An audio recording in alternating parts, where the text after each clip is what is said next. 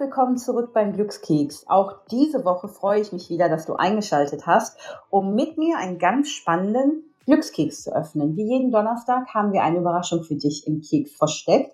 Und heute steckt da die spannende Dorinna von Chia Tea drin, die uns erzählt, wie sie zum Tee gekommen ist und was sie daran ganz besonders glücklich macht.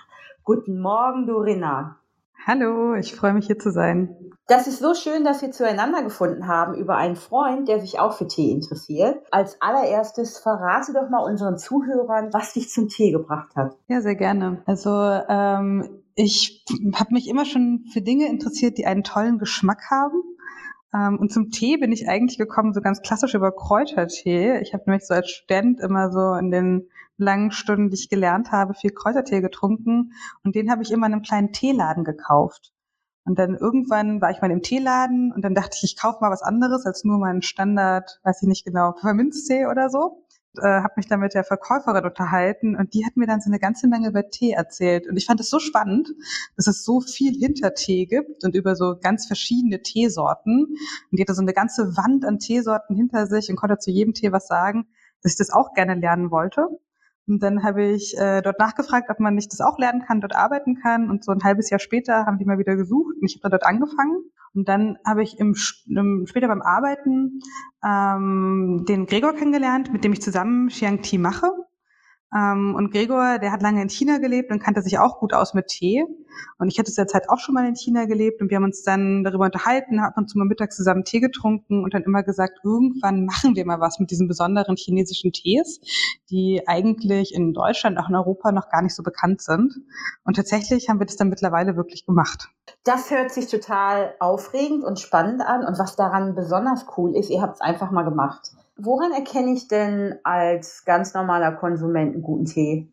Eine Sache, die man relativ leicht sehen kann, ist, wenn man einen Tee hat, der jetzt natürlich nicht im Beutel ist, sondern ein offener Tee ist, ähm, ob der ganze schöne Blätter hat. Also wenn du mal so einen Tee aufgegossen hast, dann kannst du mal aus den Teeblättern, die du ja aufgegossen hast, mal die Blätter rausziehen und versuchen, die zu öffnen. Die kann man eigentlich, wenn es ein guter Tee ist, sehr leicht entrollen und du siehst dann richtig so eine ganze Teeform. Teilweise siehst du so, so ganze, man nennt es Buds, also so einen Stängel mit zwei bis drei Blättern dran.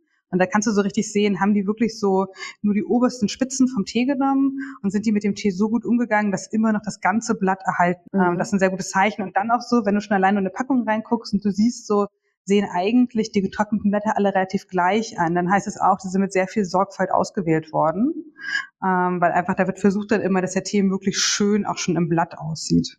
Du hast eine ganz schöne Geschichte erzählt, was Tee trinken eigentlich in China bedeutet, auch für Gemeinschaft. Genau, also eine Sache, die uns so besonders fasziniert am Tee ist immer, dass Tee halt nichts ist, was man eigentlich alleine trinkt, sondern Tee ist immer, was man teilt. Also äh, in China sitzt man immer so da, man gießt den Tee in einer besonderen Form auf. Das nennt sich Gong Fu Style.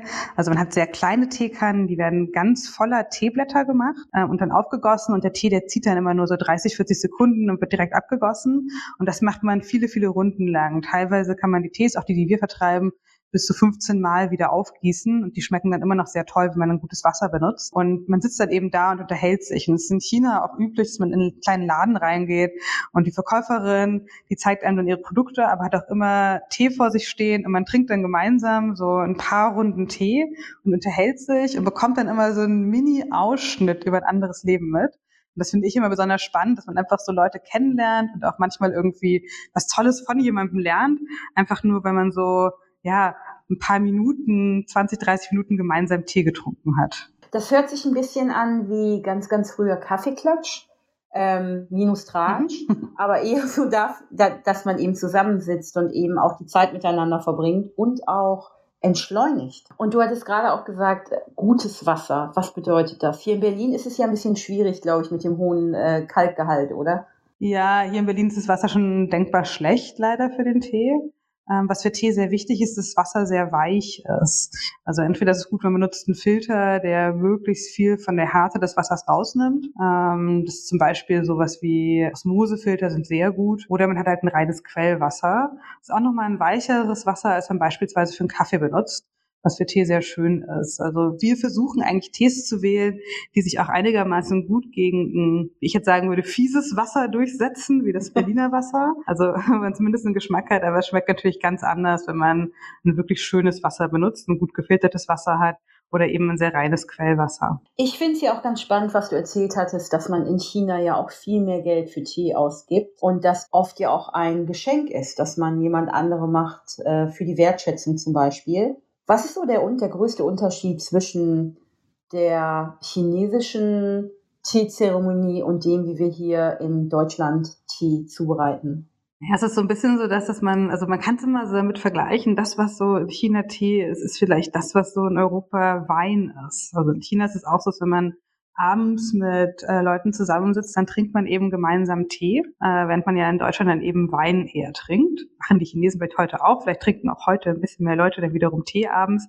Aber das ist so, so traditionell gewachsen. In China gibt es auch so richtige ja, Jahrgänge für Tee, also zum Beispiel Pu'er-Tee, der ist, je älter er wird, desto wertvoller ist dieser Tee. Und das ist dann auch so ein schönes Geschenk. Also man bringt so häufig so, in China werden äh, Poatis zum Beispiel gepresst. Die sind so kleine Teekuchen, nennt man das, die sehr schön ja, designt werden. Also auch wir machen Kuchen, die wir gemeinsam mit Künstlern ähm, designen lassen. Und das ist einfach so ein sehr schönes Geschenk, was man so jemandem mitbringt. Das ist so ein bisschen eher wie Wein oder ein Champagner hier, ähm, den man dann eben mitbringt, der einfach dann auch von einem guten Jahrgang kommt, eine besonders gute Ernte ist, eine besonders gute Traube ist. Genauso ist es dann auch mit dem Tee in China.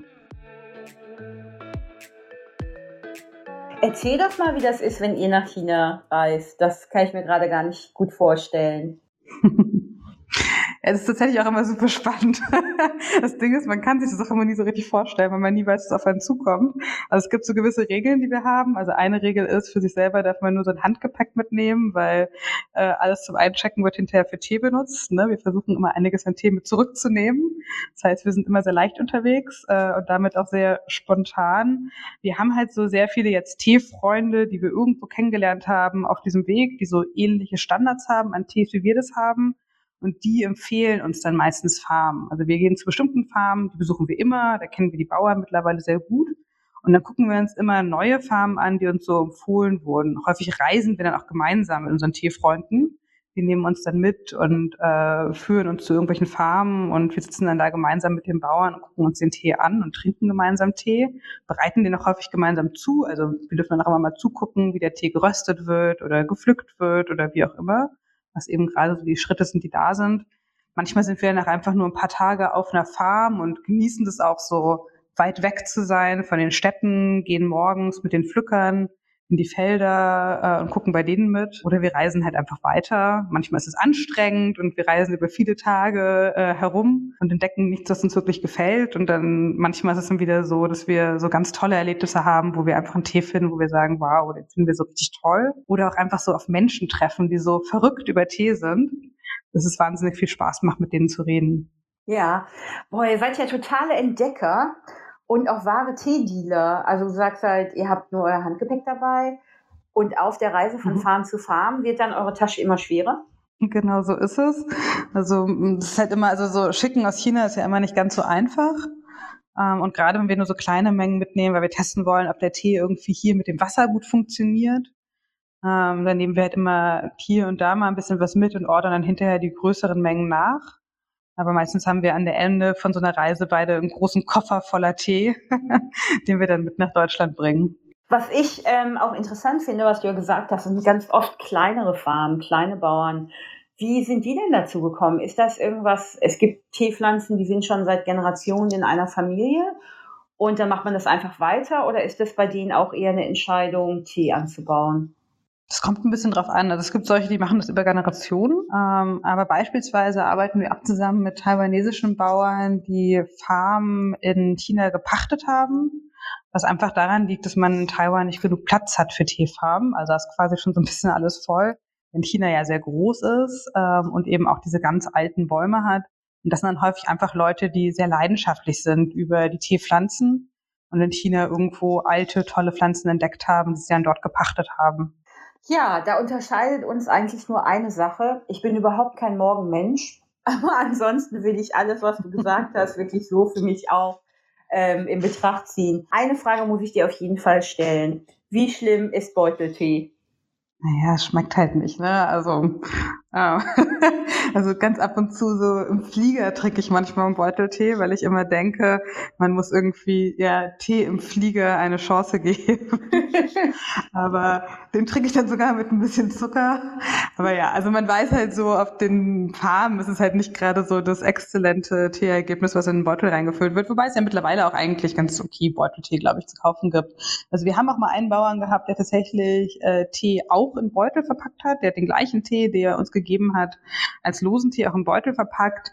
Das haben wir damals auch wirklich mal als Test gekauft, weil wir dachten, vielleicht ist es leichter zugänglich für Leute, die so keine Ahnung sonst von Tee haben, dass sie dann mal so Beutel sich leichter aufgießen können. Das ist auch so ein ganz unempfindlicher Tee, den kann man so easy mehrfach auch im Beutel aufgießen. Also meine Erfahrung mit Teebeuteln hat auch natürlich ganz früh angefangen. Ganz oft sieht das aus, als hätte jemand den letzten Staub da reingefegt. Ja, und es ist halt auch so, dass ich halt, also man muss halt immer denken, also die, Tee, die Teebeutel müssen dann halt auch sehr groß sein, damit das mhm. gut funktioniert, weil sonst wird der Tee halt so eingequetscht. Das ist dann schade, dann kann er auch nicht seinen ganzen Geschmack entfalten. Also wenn man schon Teebeutel kauft, dann sollte man auf jeden Fall welche kaufen, die ein gutes Volumen dem Tee zugestehen, ähm, damit er auch wirklich seinen vollen Geschmack entfalten kann. Corinna, einer der Megatrends ja gerade ist Bubble Tea. Was hältst du denn davon? Das ist ja ganz oft bunter, wilder, süßer Tee mit ganz viel kleinen Tapioca-Kugeln oder Kugeln, die mit Saft oder irgendwas gefüllt sind. Was hältst du davon? Also ich persönlich bin jetzt kein Bubble Tea Fan, aber einfach weil ich auch nicht gerne so süße Getränke trinke, also generell nicht. Ähm, ich muss dazu sagen, dass Bubble Tea einfach ja gerade in Taiwan irgendwie jetzt auch schon eine längere Geschichte und es gibt auch ähm, tatsächlich Bubble Tea, der irgendwie aus ganz vernünftigem Tee gemacht wird. Ähm, und der Gregor, mein Businesspartner, ist zum Beispiel selber großer Bubble Tea Fan. Also der trinkt das immer mal ganz gerne, auch wenn das so furchtbar süß ist. Ich finde immer so, alles hat so seine Berechtigung. Also ich würde auch nicht so verdammen, wie man irgendwie jetzt Tee trinkt. Das ist natürlich was ganz anderes, als so Tee Gong Fu Style zu trinken. Aber das ist halt so ein bisschen das Gleiche wie bei anderen Dingen auch. Also ich kann ja auch einen Alkopop trinken und dann irgendwie einen guten Wein oder so. Es ist halt einfach eine andere Art daran zu.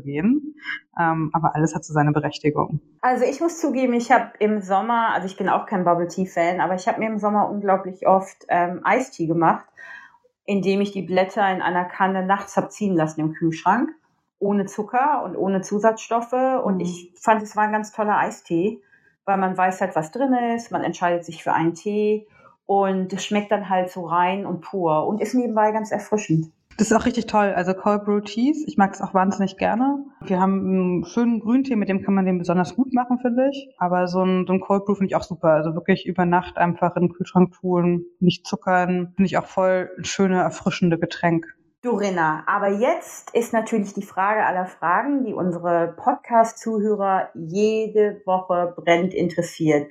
Was bedeutet für dich Glück im Leben? Also für mich ist Glück immer mit tollen Menschen zusammen zu sein. Ähm, also ich finde es immer super, mit Leuten mich zu umgeben, die irgendwie so sehr inspirierend sind und mir viel positive Energie geben. Und ich bin auch sehr glücklich darüber, dass ich einen guten Kreis um mich herum habe und auch immer wieder neue Leute kennenlerne, die einfach auch so sehr inspirierend in ihrer Persönlichkeit sind. Und dann natürlich einfach auch so Ruhe und Zeit zu haben. Also für mich ist es total wichtig, dass man sich hinsetzen kann und entspannt sein kann bin auch jemand, der morgens schon früh gerne aktiv ist, weil es einfach so schön ist, ja, so eine Zeit am Tag zu haben, die so stressfrei ist. Ähm, und wenn ich diese Zeiten habe, macht mich das sehr glücklich. Und wenn ich sie noch mit Leuten zusammen verbringen kann, mit denen das Tolle ist, dann macht mich das noch glücklicher. Vielen Dank für die spannende Unterhaltung, Dorina. Es hat total viel Spaß gemacht, mich mit dir zu unterhalten über das Thema Tee. Und es war auch sehr inspirierend, all die Geschichten, die du uns mitgebracht hast. Und ich glaube, dass es auch diese Woche wieder total spannend war, den Glückskeks zu öffnen und über ein neues Thema und einen neuen Menschen zu sprechen und was ihn antreibt und ganz besonders glücklich macht. Danke, Dorinna. Schön, dass du hier warst. Danke auch, hat mich sehr gefreut. Seid auch nächste Woche wieder dabei, wenn wir zusammen einen Glückskeks öffnen. Und ich werde euch noch nicht verraten, was darin ist, aber ich kann so viel sagen, es wird genauso spannend wie alle anderen Glückskekse. Danke fürs Einschalten, bis bald und seid glücklich.